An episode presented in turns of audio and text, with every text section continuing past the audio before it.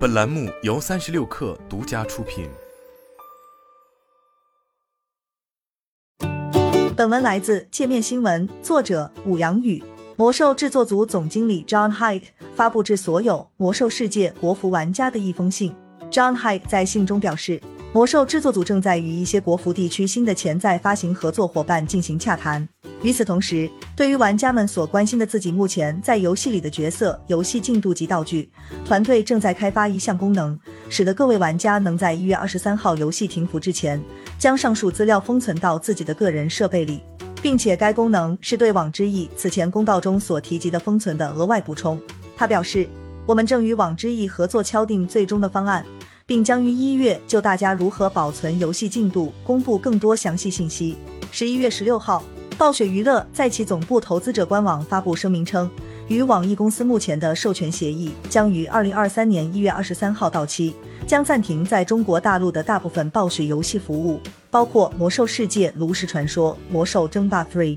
重生、守望先锋、星际争霸系列、暗黑破坏神 Three 和风暴英雄。暗黑破坏神不朽的联合开发和发行由两家公司另行签订协议。彼时，针对暴雪娱乐的声明。网易方面对界面新闻表示，非常遗憾，动视暴雪先行宣布停止合作，将为玩家服务到最后一刻。随后，丁磊在三季度财报电话会议上表态：今天早上，我们看到动视暴雪宣布终止合作的新闻，我们感到非常遗憾，也不得不遵守这个决定。以下为公开性全文：魔兽世界的国服玩家们，大家好，我希望大家都已经与朋友们开始了对巨龙群岛的探索。在我的上一个视频发布以后，各位都很关心我们正在进行哪些具体的工作，将魔兽世界在一月二十三号之后重新带回给大家。此外，大家也希望确认自己目前在游戏里的角色、游戏进度及道具是否仍能伴随各位未来后续在艾泽拉斯的探险旅程。